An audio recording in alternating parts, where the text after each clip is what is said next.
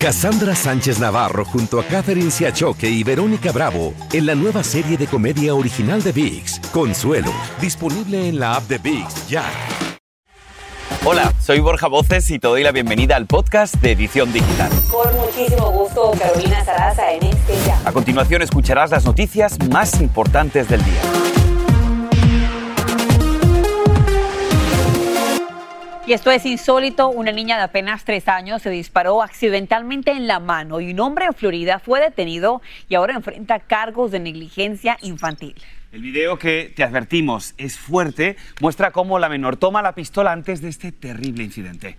Andrea León tiene los detalles y, por supuesto, las recomendaciones de los expertos para que esto no vuelva a suceder jamás. Miren. Este es el video que muestra cómo un descuido terminó en tragedia en el condado Miami-Dade.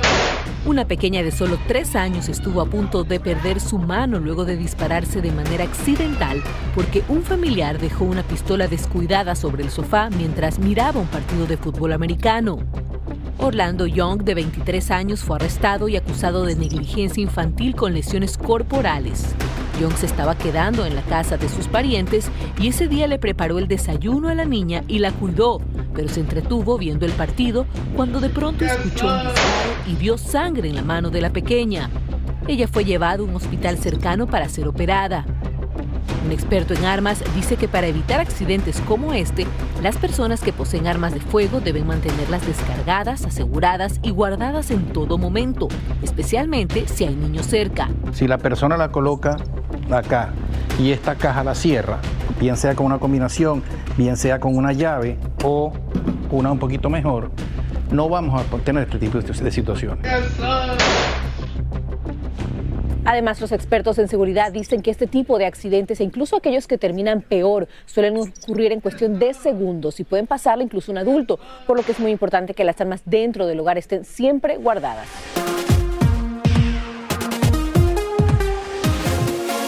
Seguimos con noticias de última hora, ya que el sindicato de United Auto Workers dice que su huelga contra los fabricantes de automóviles de Detroit se extiende a 7 mil trabajadores más en una planta de Ford en Chicago y otra de GM en Michigan. Nuestra Andrea León nos tiene más detalles de esta huelga que ya lleva 15 días. Adelante. Así es, Carito. Efectivamente, son 7 mil trabajadores adicionales en una planta de Ford en Chicago y en una fábrica de ensamblaje de General Motors cerca de Lansing, en Michigan, que se unirán tan pronto como hoy a esta gran huelga que golpea un sector tan importante para la economía del país. El presidente del sindicato de empleados del sector automotriz, Sean Fain, dijo a los trabajadores que las negociaciones no se han roto, pero que Ford y General Motors se han negado a lograr avances significativos. El sindicato ha prometido continuar con esta huelga en contra de los fabricantes de los automóviles si no recibe lo que llama ofertas de contratos sustancialmente mejoradas como parte de una campaña laboral sin precedentes contra los tres fabricantes de automóviles más importantes del país. Recordemos que la huelga comenzó ya el pasado 15 de septiembre en tres ensambladoras de los tres grandes fabricantes de autos del país tras no alcanzar un acuerdo salarial con las compañías y esta es la primera vez en los más de 80 años de historia del sindicato que algo así sucede, Carito.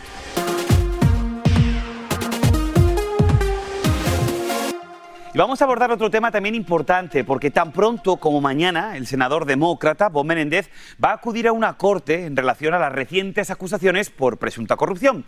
Y sobre este tema, quizás has escuchado algo que a nosotros nos ha llamado mucho la atención, que son los lingotes de oro encontrados en la residencia del legislador. Pero la pregunta del millón, ¿qué tan fácil es tener uno de estos lingotes de oro? Yo te explico.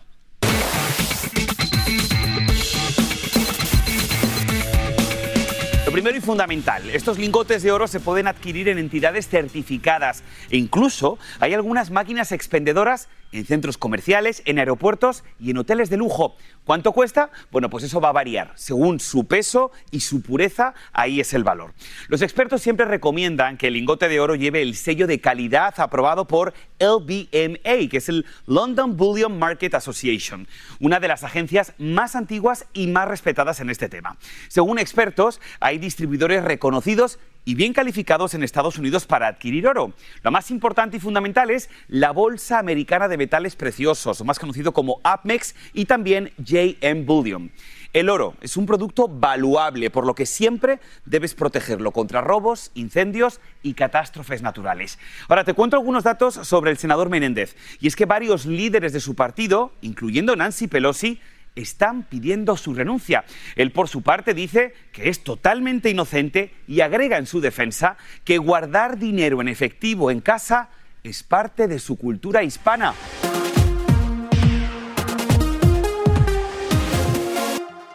Una historia increíble. Ustedes seguramente se acuerdan de este nombre, Edwin Castro, ese hispano de California que hace un tiempo se ganó unos 2 mil millones en el Powerball. Bueno, pues hoy se lleva a cabo su primera audiencia en corte porque otro hispano llamado José Rivera dice que él es el supuesto ganador.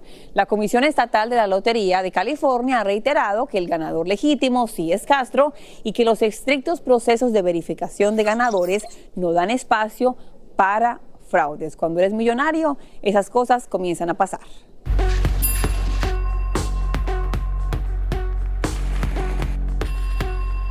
Más de lo que debes saber a esta hora, la Oficina de Revisión de Casos de Inmigración acumuló en agosto más de 2 millones y medio de casos y de ellos casi un millón son peticiones de asilo. Las cifras establecen una vez más un récord y ponen en prueba la capacidad de respuesta del gobierno y por ende afecta a millones de personas que están esperando una resolución a su caso migratorio. Hablando de inmigración, malas noticias para mexicanos y venezolanos interesados en esa lotería de visas de Estados Unidos. El gobierno deja fuera a Venezuela y a México y no podrán presentar sus peticiones este próximo 2025. Ustedes saben, cada año se ofrecen cerca de 55 mil residencias permanentes a países con un bajo índice migratorio, pero el gobierno de Estados Unidos indica que ambos países ya enviaron más de 50 mil migrantes en los últimos cinco años. Y una tragedia, cuatro migrantes pierden la vida en un trágico accidente de tránsito en esta carretera de Chiapas en México. En las imágenes se puede ver esa magnitud del siniestro. Vean ustedes las imágenes que dejó también a varias personas heridas. Las autoridades dicen que todos iban hacinados en ese camión volcado y se cree que haya sido ocasionado por exceso de velocidad. Ahora una historia insólita, un perro Sí, un perro fue deportado de Estados Unidos a México. Aquí les cuento la historia completa. Todo comenzó cuando un grupo de migrantes atravesaban la frontera de Tijuana a Estados Unidos de forma indocumentada. De repente, ahí lo ven, en las imágenes se ve como este perro llamado Oso sale corriendo y detrás también sale este perrito. Bueno, aunque el canino llamado Oso logró llegar a este país, horas después fue entregado a su dueño en el lado mexicano. Su dueño, un vendedor ambulante que tuvo que presentarse en la garita migratoria para reclamar a su mascota, quien tuvo que ser deportado para volver.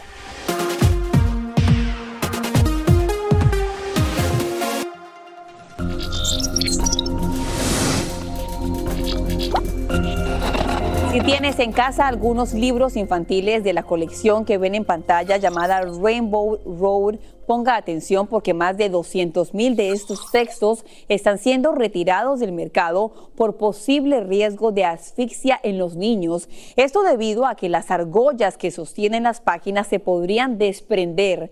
La Comisión de Productos de Seguridad al Consumidor advierte a las familias no usar estos libros y devolverlos para que puedan recibir un reembolso. Hablando de niños, les cuento que aproximadamente 70 mil guarderías pudieran cerrar sus puertas, afectando a cerca de 3 millones de niños. Y es que este fin de semana termina un programa federal creado durante la pandemia para darle fondos a estos centros de cuidado infantil. También sería un problema para aquellos padres que trabajan y que les cuesta conseguir una guardería a un precio que sea bueno, un lugar también que sea confiable para ellos. Y si tú eres de aquellas personas que tiene todavía deudas estudiantiles pendientes, prepárese para pagarlos ya a partir del próximo mes. Y es que comenzando hoy se aplican los intereses en los préstamos estudiantiles federales. El gobierno envió cartas a mediados de septiembre notificando a las personas que es hora de empezar a pagar. Recordemos que los intereses habían sido suspendidos por casi tres años por la pandemia.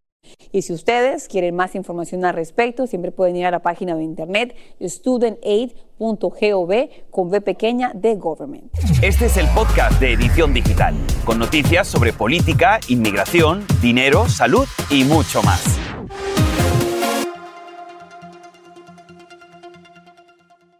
Cassandra Sánchez Navarro junto a Catherine Siachoque y Verónica Bravo en la nueva serie de comedia original de VIX, Consuelo, disponible en la app de VIX ya.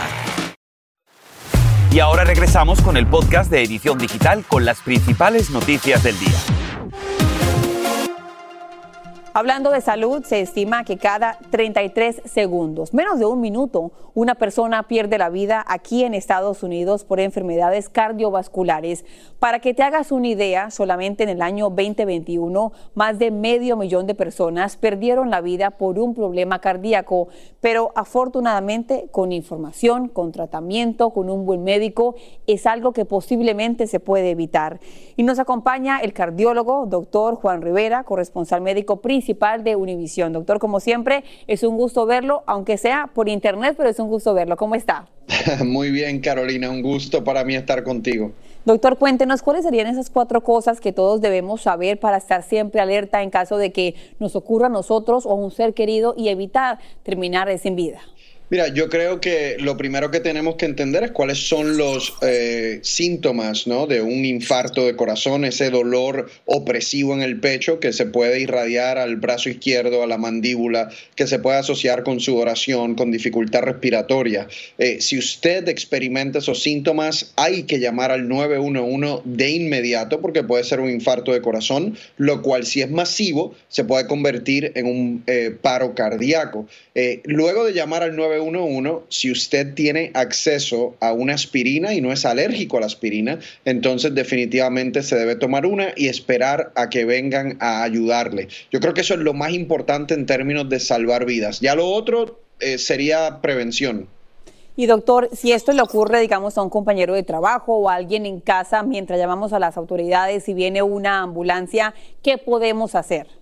Eh, si la persona está consciente y no es alérgica a la aspirina y ustedes tienen una aspirina, darle la aspirina. Lo otro es saber muy claramente dónde hay un desfibrilador en esa área porque si la presentación clínica se empeora y la persona sufre un paro cardíaco, el tener un desfibrilador puede salvarle la vida. Así que eso es otro dato muy importante.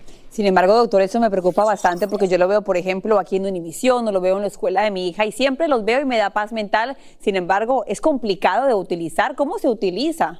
Es muy fácil utilizarlo. Eh, yo creo que todas las personas deberían eh, de alguna manera u otra recibir esas clases de, CPR en donde te van a enseñar a cómo utilizarlo, pero es muy fácil. Una vez tú lo abres, el kit, eh, te dice exactamente cómo utilizarlo y una vez tú lo prendes, la máquina te habla y te dice exactamente qué hacer. Entonces, eh, yo sé que puede ser una situación de mucho estrés, eh, pero les aseguro que es muy fácil utilizarlo. Dicho esto, mi recomendación es que si usted puede, eh, sería espectacular que tome una de esas clases o cursos de CPR en donde, o de resucitación cardiopulmonar donde te enseñan a utilizarlo.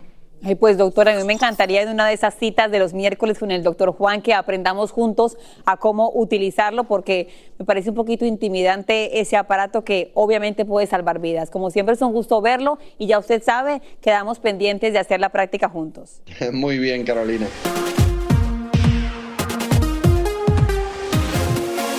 Bueno, vamos a cambiar totalmente de tema con algo que nos llena de verdad de muchísimo orgullo latino, porque uno de los nuestros ha hecho historia en el espacio y también en nuestro planeta.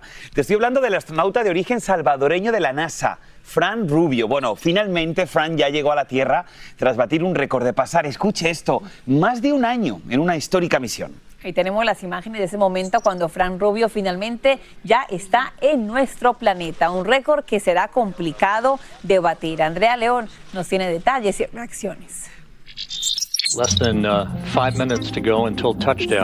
De esta forma, el astronauta salvadoreño Frank Rubio hacía su retorno triunfal luego de estar 371 días en el espacio y así establecer un récord del vuelo espacial más prolongado por parte de Estados Unidos.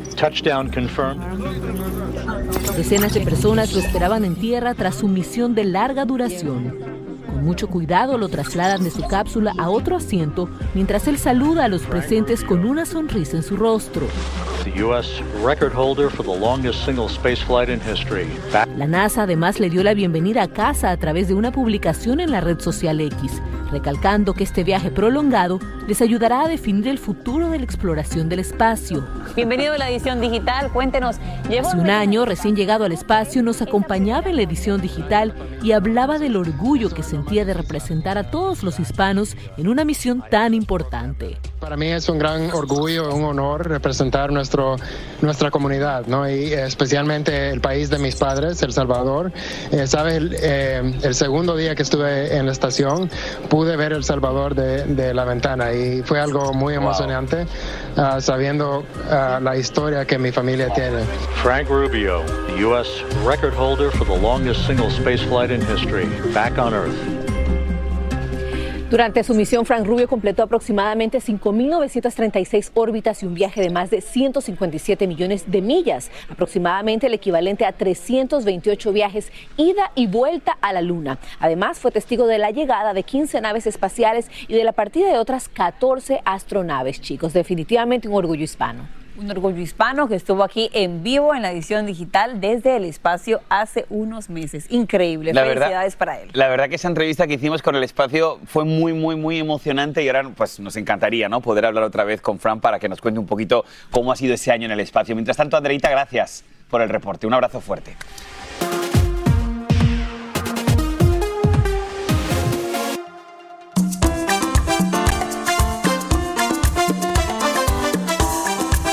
Qué bueno que siguen con nosotros hoy miércoles aquí en la edición digital porque les vamos a hablar de una historia maravillosa.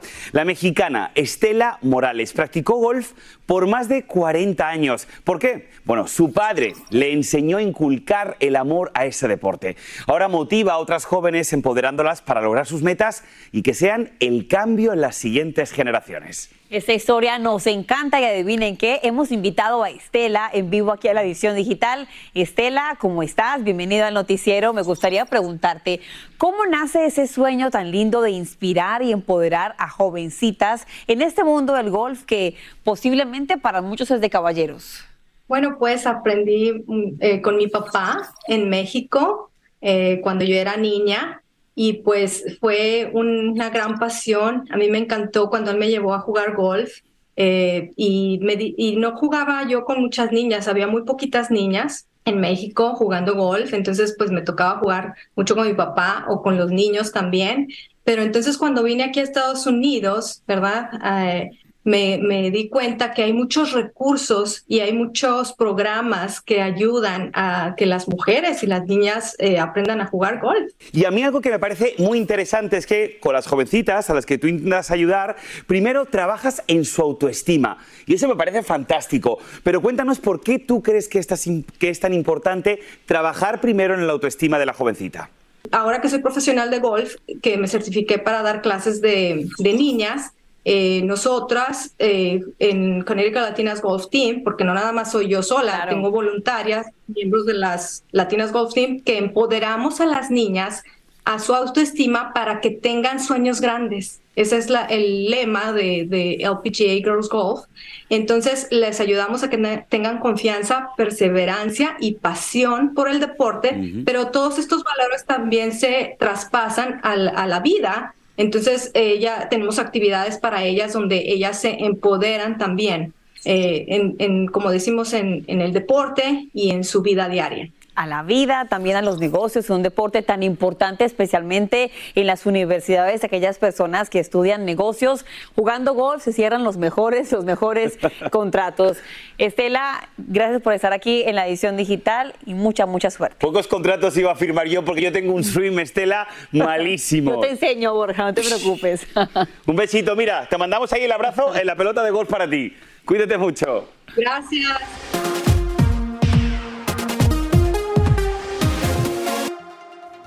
me voy contigo, rompiendo la ola. Y eres barco que me lleva a la orilla cuando la vida me ahoga. Ya estoy anclado en tu puerto y mi refugio es tu playa. Vamos a quedarnos acurrucaditos para que el amor no se vaya. Eso escuchando aquí en vivo en la edición digital al cantautor, productor de la música tropical colombiana, Guzzi, quien está nominado ya por cuarta vez al Latin Grammy en la categoría Mejor Álbum Tropical Contemporáneo por su álbum 24-7. Eso se merece un fuerte aplauso Hombre, también, por favor. gracias. La cuarta nominación al Latin Grammy. Vamos a cambiar el refrán. Vamos a decir a la cuarta va la vencida. Gusi, me voy contigo. Este es tu nuevo tema. Nosotros ya nos estamos yendo contigo. Qué bonita voz, qué manera de Gracias. cantar en directo. Gracias. Hoy martes aquí en la edición digital. Cuéntanos cómo te sientes y cómo te enfrentas Hombre. a esa cuarta nominación, Bueno, amigo. muy bien, muy bien. Una felicidad enorme. Es, es igual a la primera vez o incluso cada vez se va volviendo uno más eh, sensible a la situación. Eh, llevaba un buen tiempo sin estar nominado desde el 2015, entonces por supuesto que lo recibo con los brazos abiertos, muy emocionado, agradecido con la vida, con la oportunidad, con la misma música, con todo el equipo de trabajo que ha hecho parte de este álbum 24/7. Bueno, me gustaría preguntarte algo porque te vemos con tu guitarra, que es tu bebé. Sin embargo, tienes en casa a dos bebés de carne y hueso, a Matilde y a Josefina. ¿Cómo es tu rol como papá? Porque te vemos aquí con tu guitarra, Sí. enfrente de las cámaras, pero una vez que llegas a casa, ¿cómo es? Bueno, las involucro mucho en el proceso también de creación de mis canciones. Me gusta mucho, bueno, lo que hace cualquier papá, llevarlas al colegio, cocinarles, jugar, meternos al mar, a la piscina. Vivimos al frente del mar, entonces eso también nos da un montón de libertad. Eh, pero bueno, también hacer tareas, eh, jugar, pintar, pero también como te digo, me gusta mucho involucrarlas a mi mundo, llevarlas al estudio, que escuchen mi música nueva y si yo las veo saltando en el sofá mientras van escuchando, también se vuelve como un termómetro. Esta canción puede que pase algo porque un niño tiene totalmente eh, la inocencia de simplemente bailar por la alegría que te refleja la música. Entonces, si eso pasa, yo digo, bueno, voy por buen camino. Si no hacen nada y te dicen, bueno, chao, papá, que estés bien, ya digo, "Mm, algo pasa. No les gusta, Sí, no les gusta esto. Y fíjate que es curioso porque yo creo que si algo está claro es que las carreras se hacen a base de muchísimo trabajo, de muchísimo sacrificio. Lamentablemente en muchas ocasiones no el éxito va acompañado del talento. Por eso me gustaría preguntarte, ¿a ti te gustaría que tus hijas siguieran tus pasos y que también estuvieran en esta industria musical? Bueno, creo que naturalmente se irá dando. Eh, la música, por supuesto, que les encanta. Tocan instrumentos en la casa, tienen el piano, están las guitarras. Eh, es algo como natural. Les gusta mucho bailar, también les gusta mucho pintar. Es- en fin, el arte está por lado y lado porque también mi esposa es súper artista, siempre también cantó. Toda la familia por el lado materno también canta, en fin. Lo haces de una manera fenomenal, Gracias. llevas muy en alto el nombre de nuestro país, Colombia. Gracias. Felicidades, Gusti. Para mí ya eres ganador, así que mucha, que mucha sí. suerte. Gracias, Muchísimas muchas gracias, gracias, por a estar aquí. Nos vemos en Sevilla, Nos gracias. vemos, venga, gracias, chao, chao. Eso. Y así termina el episodio de hoy del podcast de Edición Digital. Síguenos en las redes sociales de Noticiero Univisión Edición Digital y déjanos tus comentarios. Como siempre, muchas gracias por escucharnos.